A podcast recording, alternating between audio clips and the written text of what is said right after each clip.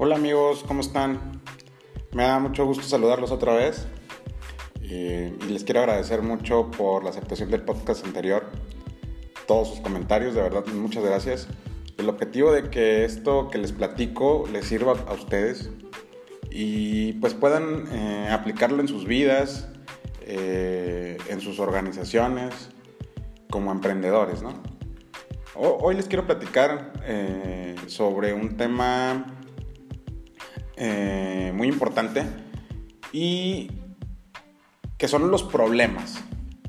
¿sí? Algo que a nosotros como emprendedores nos preocupa, que nos asusta, que nos quita el sueño, eh, son los problemas. Y algo que he entendido a lo largo de estos años es que si un negocio no tiene problemas, o no estás, o no estás viendo algo, o de plano le está yendo mal al negocio. Y eso sí que ya es grave. Entonces los problemas deben ser considerados como una fuente interminable de conocimientos porque siempre te obliga a mejorar. Siempre algo respecto a ese problema, a esa situación que tuviste, tienes que mejorar algo. Por eso pasó el problema. Entonces todos los problemas que te imagines, todos, todos, todos son oportunidades eh, para poder mejorar e integrar procedimientos para que no vuelva a pasar. Entonces, vaya, todos quisiéramos que no pasara nada, ¿no? Y que estuviéramos creciendo bien padre. Pero si no pasaran, significa, significa que no estás mejorando tu negocio. Y siempre lo que queremos es que mejore, para que en algún momento podamos vivir de ese negocio. Y aquí quiero eh, eh, empezar a definir que cuando empezamos como emprendedores, somos autoempleados. Precisamente del trabajo que hagas resolviendo los problemas del día a día, eh, resolviendo cómo delegas todas las actividades de tu negocio, va a depender de esto que ese autoempleo, como empezamos como emprendedores, verdaderamente cambie a un negocio que no dependa de tu presencia para funcionar.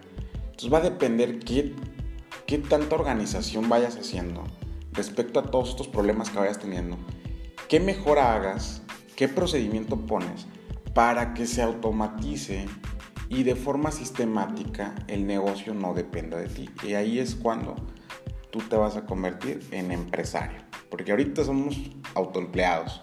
Somos gente que trabaja todos los días, que todavía los negocios eh, eh, dependen de nosotros totalmente. Entonces, para identificar eh, problemas, a veces es fácil, por ser obvios, ¿no? Como pues la insatisfacción de un cliente que, te lo dice inmediatamente y pues nadie quiere eso, ¿no? Pero precisamente hacer un ejercicio de identificación de problemas antes de que pasen es lo mismo que hacer un análisis de riesgos. Pero no te voy a complicar la vida eh, explicándote sobre análisis de riesgo y cómo cuantificar las posibilidades, el número de posibilidades de que suceda ese problema, ¿no? Pero vamos a ver una metodología, te voy a dar un tip que puedes eh, realizarlo estando en el baño, con tus notas en el celular, o en cualquier hoja, o una servilleta cuando estés tomando un café. Que puedes hacer un análisis de los problemas que puedas estar teniendo en tu organización. Por pequeña que sea por muy grande que sea, la metodología funciona. Y esta metodología se llama este, diagrama de árbol. Eh, dirán, ¿por qué árbol? Bueno, porque los, los problemas se comportan como un árbol o una plantita. Si les ponemos nutrientes en la raíz, se desarrollan, desarrollan un tallo y desarrollan un fruto. Imagínense un árbol de manzanas, le ponemos nutrientes todo el año y en el verano pues nos va a dar unas ricas manzanas. Entonces, los problemas así son. Si les pones nutrientes, son diferentes causas, diferentes situaciones, va a desarrollar consecuencias que son los frutos en el árbol. Y por lo general, estos frutos o estas consecuencias pues son negativas para el negocio. Te van a causar pérdida, algo negativo va a pasar. E-, ese, es, el tema de los problemas. ¿no? Son los problemas, pero siempre tienen solución. Entonces lo primero que tenemos que hacer a la hora de, identificar este, problemas en tu negocio, tienes que identificar al menos tres procesos vitales.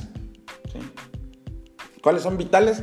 Que si fallan, cierras. O sea, ese es así el escenario este, fatalista que pongo, ¿no? Entonces, eh, por ejemplo, yo en mi negocio eh, normalmente siempre veo cuatro cosas Cuatro cosas que si no las estoy viendo todos los días, puede ocurrir el riesgo de que eh, haya pérdidas. Entonces, mis cuatro, los cuatro áreas que yo veo son el área de producción, el área de ventas, la cobranza y la contabilidad. Que en temas de contabilidad veo el tema de impuestos.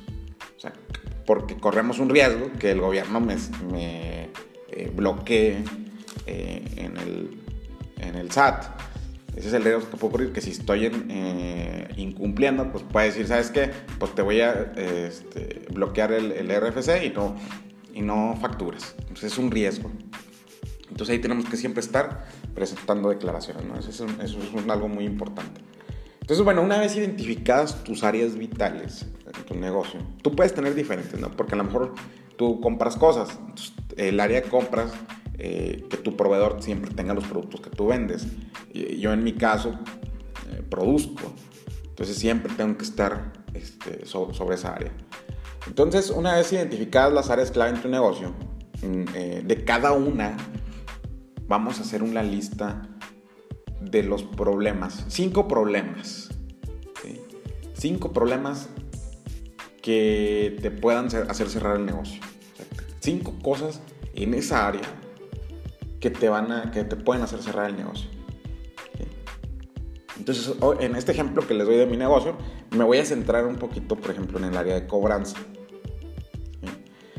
El área de cobranza, mi riesgo principal, no voy a poner nada más un riesgo, pero puede haber muchos, es que eh, eh, cuando se venza una factura de mi cliente, mi cliente no me pague.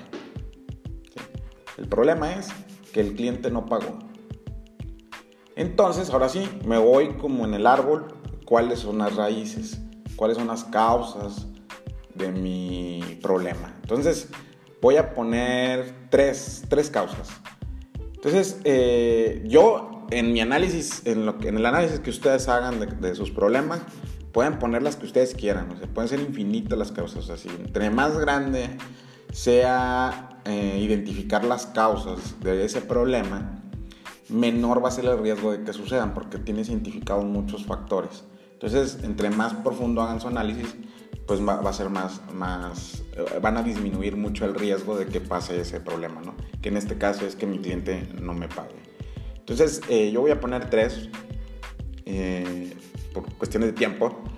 Y bueno, puede ser que a mi cliente, una de las causas puede ser que mi cliente, su cliente, su cliente no le paga.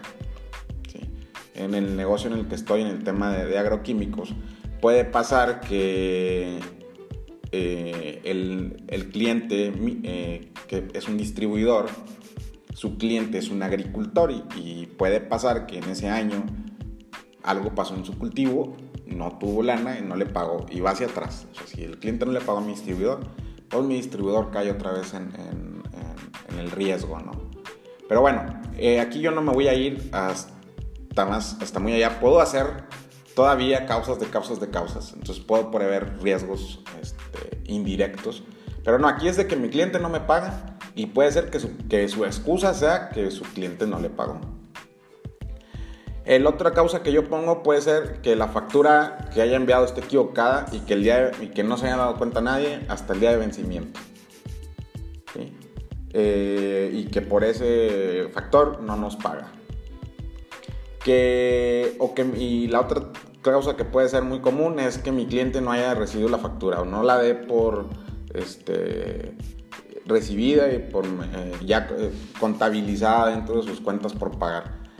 Entonces, eh, y que estas cosas no me dé cuenta hasta el día del vencimiento. Y bueno, a lo mejor otra que puedo poner es que mi cliente tenga problemas financieros. ¿Qué puede pasar? Que se haya endeudado de más y por ahí ya ande este, mal. Todas estas cosas tú las puedes ir previendo de alguna forma con algunos procedimientos y asegurarte de que todo esto se haga en el momento correcto para no llegar al día que tienes que recibir esa lana y que la contabilizaste para tu operación y que al llegar el día y no, no tienes esa lana. Entonces esa, esa, falta de lana pues genera unas consecuencias. Y ahí va la otra parte del análisis. ¿cuántas causas, consecuencias puede tener que mi cliente no me pagó? Por ejemplo, la primera, pues es primero, pues no va a haber materia prima para seguir produciendo. Y luego, si le sumo a una consecuencia indirecta, pues que no, que no haya producción, significa que no va a haber facturación. Le puedo poner otra consecuencia directa, que no tenga dinero para pagar la nómina. Entonces, eh, esa es otra consecuencia y de ahí, pues que mis empleados están, este, pues, eh, se desmotivan y genere una baja productividad en el negocio. Entonces, puedo tener esas causas. Entonces, ya conforme, si, se imaginan el arbolito, ya conforme mi, mi problema, con mis raíces, con mis causas y con mis consecuencias. Y así de cada área pueden identificar al menos cinco problemas críticos y hacer su, su revisión de qué puede causar que no me paguen en mi operación y qué consecuencias voy a tener.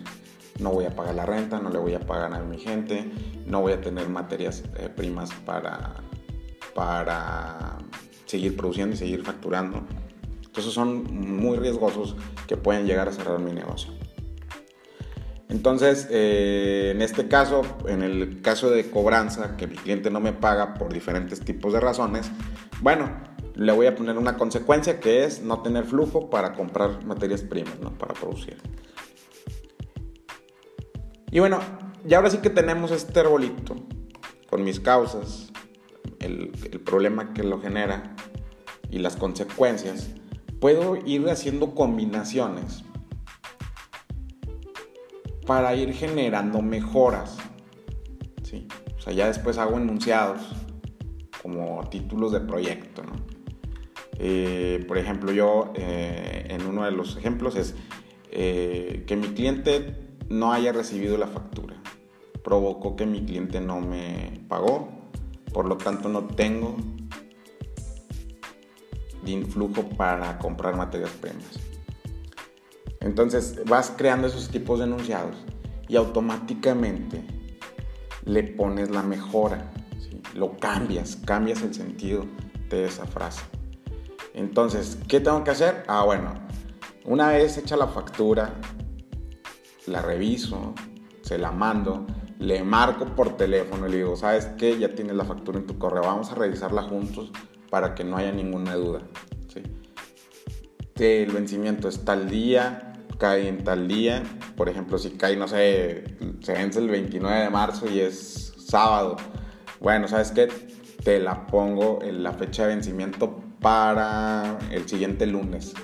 ¿O qué días pagas tú? No, pues yo pago el jueves, este, pónmela el siguiente jueves. Bueno, pero es mejor hablar realidades y quedar en un acuerdo común con ellos que demos cosas por hecho. Nunca demos por hecho nada. Eh, igual y puedes meter un procedimiento de enviarle una prefactura para que te la autorice y ahora sí haces la factura, se la mandas. Tú haz todo lo posible para que él y haya evidencia de que recibió la factura.